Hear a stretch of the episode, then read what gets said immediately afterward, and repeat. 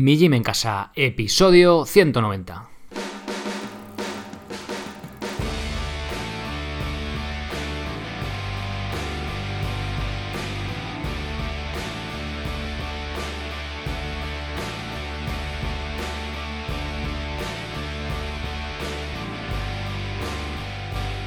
Muy buenas, bienvenidos a un nuevo episodio del podcast de Mi Gym en Casa, la radio donde hablamos de entrenamiento y de alimentación desde un punto de vista diferente e independiente.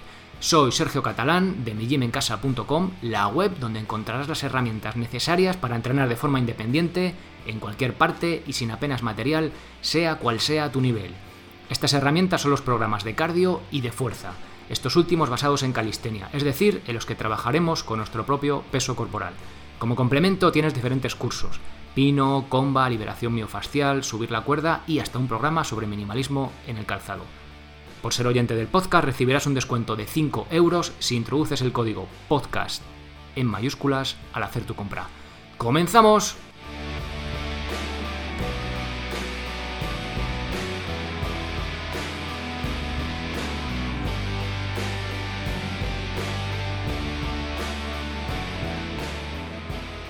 Hoy toca responder de nuevo a vuestras preguntas, que me la podéis hacer llegar idealmente desde el apartado contactar de la web mijimencasa.com. Si no, también las podéis dejar en un comentario en iVoox o me respondéis un correo, lo que prefiráis. Ya os digo, me gustaría que lo hicieras desde el apartado contactar, pero desde otros sitios también serán recogidas y expuestas aquí. Eh, os recuerdo que también si os apetece grabarlas, porque sea más, más rápido, más sencillo, bueno, no sé si es más sencillo, pero queréis escuchar vuestra voz aquí en el podcast, desde el apartado podcast, mijimencasa.com barra podcast, o en el menú lo encontráis ahí, en el botón naranja, la podéis grabar y os las contesto aquí. Bien, pues dicho esto, vamos ya con la primera pregunta de hoy. Buenas, ¿tiene algún coste descargar la guía para entrenar en casa? Saludos, Josep María.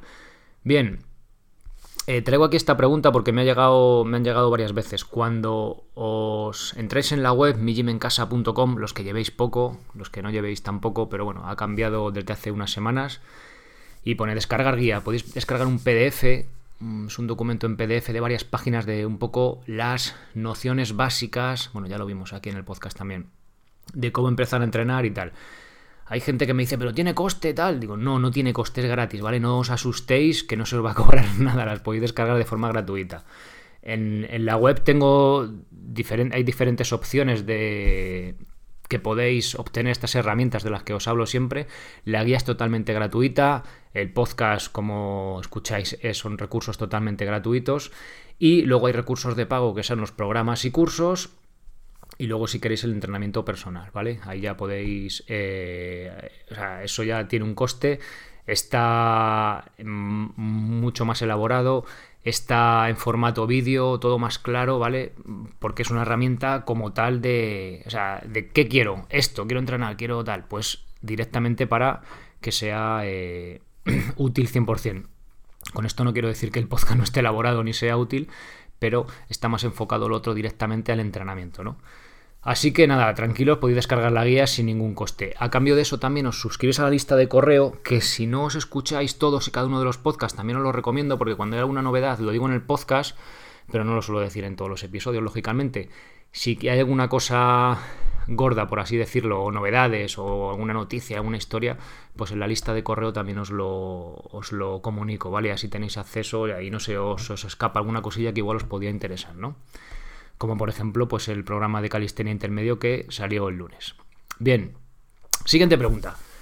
Hola Sergio, quiero empezar a hacer comba, pero hay días que no puedo salir y lo tengo que hacer en casa. ¿Hay algún sustituto o alternativa? Gracias Juan Carlos. Bueno, Juan Carlos eh, me escribió un correo más largo porque él hace, está empezando a hacer comba con dos minutos antes del entrenamiento de fuerza y que lo hace en un parque y había días pues que hace el entrenamiento de fuerza en casa y la comba pues no es complicado, ¿vale? Entonces, ¿qué podemos hacer? Bien.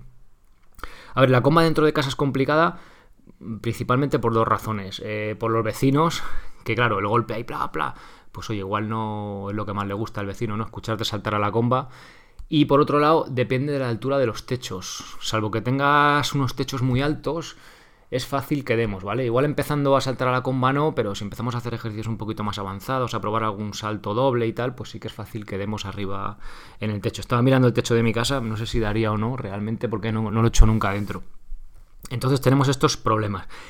¿Qué podemos hacer si queremos dar un estímulo? Imaginaos, pues simplemente en el calentamiento meter algo para luego hacer una sesión específica fuera en la calle en la que podamos, pues eso, ya meternos 5 o 10 minutos o lo que queramos, pues lo, que os recomiendo es eh, hacer, imagínate, vas a saltar dos o tres minutos en el calentamiento, tienes eso pautado, pues en vez de hacer dos o tres minutos haría un minuto o minuto y medio, pero enfatizando los saltos a una pierna. Es decir, en vez de hacer saltos alternos derecha, izquierda, derecha, izquierda, izquierda o pies juntos, haría, por ejemplo, cinco saltos con la derecha, cinco saltos con la izquierda, o 10 saltos con la derecha, 10 saltos con la izquierda, ¿vale?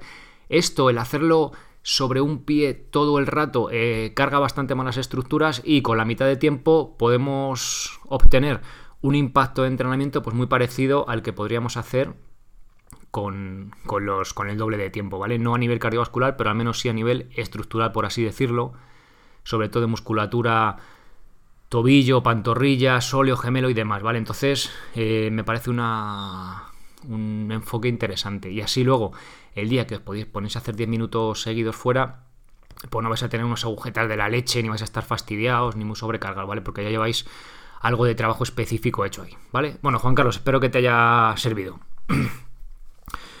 Siguiente pregunta. Hola, he escuchado tus audios en iVoox. Me ha parecido entender que pagando 10 euros al mes tienes acceso a todos los cursos, pero no encuentro en tu página esa opción. Solo está para comprar el curso de una vez. Gracias, saludos, Francisco. Bien, los que hayáis escuchado episodios de agosto, de este agosto para atrás, pues el inicio del programa era que os podéis suscribir a los cursos y tal. Ese formato ya no existe, ya no os podéis suscribir a los cursos. Lo que podéis hacer es comprar cada curso o cada programa de forma independiente, ¿vale? Esa modalidad ya no existe. ¿Qué pasa? Que si fuera un artículo en la web, pues lo puedo modificar, pero los audios tendría pues que eso, recortar, pegar, subirlos enteros, o sea, una, una locura. Con lo cual, ese formato ya no existe, ¿vale? Así que lo digo aquí de nuevo, porque los, los que hayáis enganchado más tarde, a lo mejor también tenéis esa duda. La lanzo aquí porque también sí que me llegan, pues de vez en cuando correos preguntando esto, oye, ¿qué pasa con esto que dices aquí? Pues no, ya no está, ¿vale? Así que nada, Francisco, espero que te, que te haya aclarado un poco la cosa. Siguiente pregunta. Está muy interesante. Hola Sergio, muy bueno el entrenamiento. Me costó un poco las dominadas al nivel del pecho porque las hice con las piernas rectas. En la última serie las hice doblándolas y me salió correctamente. Se refiere al remo invertido, ¿vale? Tengo que dejar por un tiempo por un dolor en el hombro derecho y en el codo izquierdo motivados por haber realizado dominadas con ayuda de una silla, tanto de forma prona como supina, unos días antes de probar tu sistema. En cuanto me recupere lo vuelvo a poner en práctica, ya que me parece muy bueno y gradual. Saludos desde Argentina, Gustavo. Bien, Gustavo se descargó la guía y me escribe a raíz de empezar con el entrenamiento. Y me parece muy interesante traer esto al podcast, ¿por qué?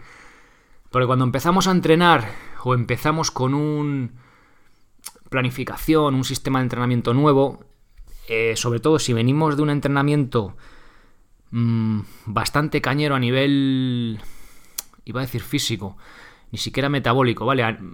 Que acabamos muy cansados, por así decirlo, de forma llana, al final del entrenamiento, y hacemos un entrenamiento quizá mejor planificado, más orientado a la fuerza, las sensaciones de decir, ah, pero ya he terminado de entrenar, si no estoy reventado, no estoy casi ni cansado, ¿no? Pues esa sensación es la buena, ¿vale? Cuando trabajamos la fuerza, o es la que deberíamos conseguir, salvo un día específico, a lo mejor que hacemos una, pues eso es el pico del mesociclo o hacemos una serie al fallo, pero en principio un entrenamiento de fuerza nos tendría que dejar muy muy cansados, ¿vale? ¿Qué pasa? Que si venimos de una planificación eh, muy específica, o sea, muy específica, muy demandante a nivel físico, no por ello mejor en cuanto a fuerza, pues nos va a parecer como que estamos haciendo poco, ¿no? Entonces, vamos a hacer un poquito más, ¿no? Entonces hacemos más, hacemos más y llega un momento que en pocos días o ya directamente al día siguiente pues aparecemos con molestias, ¿no? ¿Qué pasa? Que si venimos de entrenar de cero y hacemos un poquito, a ver, nuestro cuerpo está, tiene un nivel de adaptación de la leche, ¿vale? Pero tenemos que darle tiempo. Entonces, si podemos hacer, imaginaos, 10 eh, flexiones máximas y no hemos entrenado nunca y hacemos las tres series, por deciros un ejemplo, de 9 o de 10, 10 y otro 9, hay casi al fallo, pues al día siguiente, bueno, vamos a tener unas agujetas de la leche y es probable que eh, también incluso ah, tengamos molestias, igual si hacemos eso dos o tres días seguidos. Entonces, siempre lo que os digo, quedaros con ganas, ¿vale? Mira, de hecho, otro ejemplo para que veáis un poco esta diferencia. Durante las primeras semanas, creo que es hasta la quinta o así, las mejoras que obtenemos en el entrenamiento, voy a seguir con el ejemplo de antes, esa persona que hacía tres series de ocho flexiones, por hacer un entrenamiento más adecuado a su nivel, en vez de 3 de 9 o de 10, vamos a hacer 3 de 8 bien hechas, perfectas. Por eso incido tanto en la técnica, porque si las hacemos con técnica perfecta, cuando vamos muy forzados ya no sale perfecta. Entonces ahí tenemos que parar la serie antes de agotarnos, ¿vale? Bueno, pues durante las primeras semanas, las mejoras que se obtienen no son a nivel muscular, ¿vale? Ni estructural, sino a nivel de control motor. Es decir, mi cuerpo eh, es capaz de hacer el gesto, en este caso de las flexiones, de forma mucho más eficiente, con lo cual me hace falta menos energía, menos esfuerzo por parte de mi cuerpo para hacer ese gesto. O sea, he aprendido a hacerlo mejor, a moverme mejor. Y a partir de la quinta, sexta semana es cuando empiezan a venir las mejoras en el entrenamiento, pero ya derivadas de pues hipertrofia, ganancia de masa muscular, bueno, que es lo mismo, y, unas eh, mejoras adaptativas ya por así decirlo físicas. O sea, para que os deis cuenta, ¿vale? Entonces, eh, ¿Qué quiero decir, contaros con todo este rollo? Pues que cuando empecéis con una planificación nueva, empezar con mucha calma, ¿vale? Mejor quedarnos siempre cortos. En este caso, pues el que hacía que puede hacer 10 flexiones, pues si te haces 8, igual casi mejor. 3 de 6, ¿qué tal? Un poquito de agujetas, pero bien. Y la semana siguiente ya metes 7. Si realmente vamos a avanzar enseguida, o sea, vamos a coger ese nivel eh, muy rápido, ¿vale? En un mes o incluso en dos meses, incluso menos, ya os digo, no va, no va, a hacer falta llegar a ese nivel de, oh, me tengo que exprimir a tope, ¿vale? No, no hace falta. Entonces, vamos a quitarnos eh, de la cabeza esto de que hay que acabar el entrenamiento, sobre todo el de fuerza, reventado porque se ha equivocado, ¿vale? Ya os digo, si igual es una planificación, una sesión concreta, pues igual sí que nuestro objetivo es ese, ¿vale? O un circuito HIT metabólica, metabólico, perdón, sí que el objetivo igual es ese, ¿vale? Pero una sesión de fuerza, el objetivo no es ese. ¿Y qué pasa? Pues que nos venimos arriba, joder, es que no me noto cansado me pongo a hacer de más, como le ha pasado a Gustavo, tenemos molestias, tenemos que parar dos, tres semanas y eh, vuelta a empezar desde el principio y fallamos, ¿vale?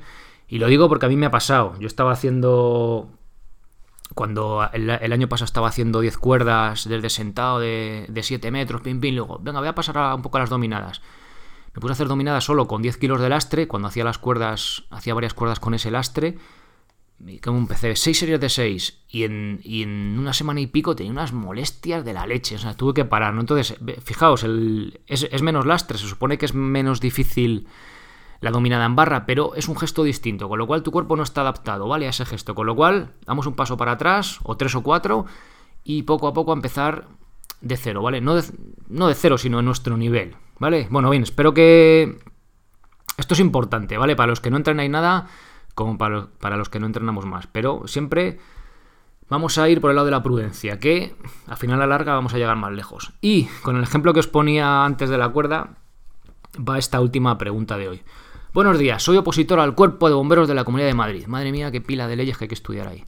Llevo entrenando más de un año y tengo dificultades en la prueba de cuerda. Estuve entrenando en una academia un año, conseguí alcanzar buenas marcas en todas las pruebas menos en la cuerda, donde ni siquiera llegué a subir los 6 metros desde sentado.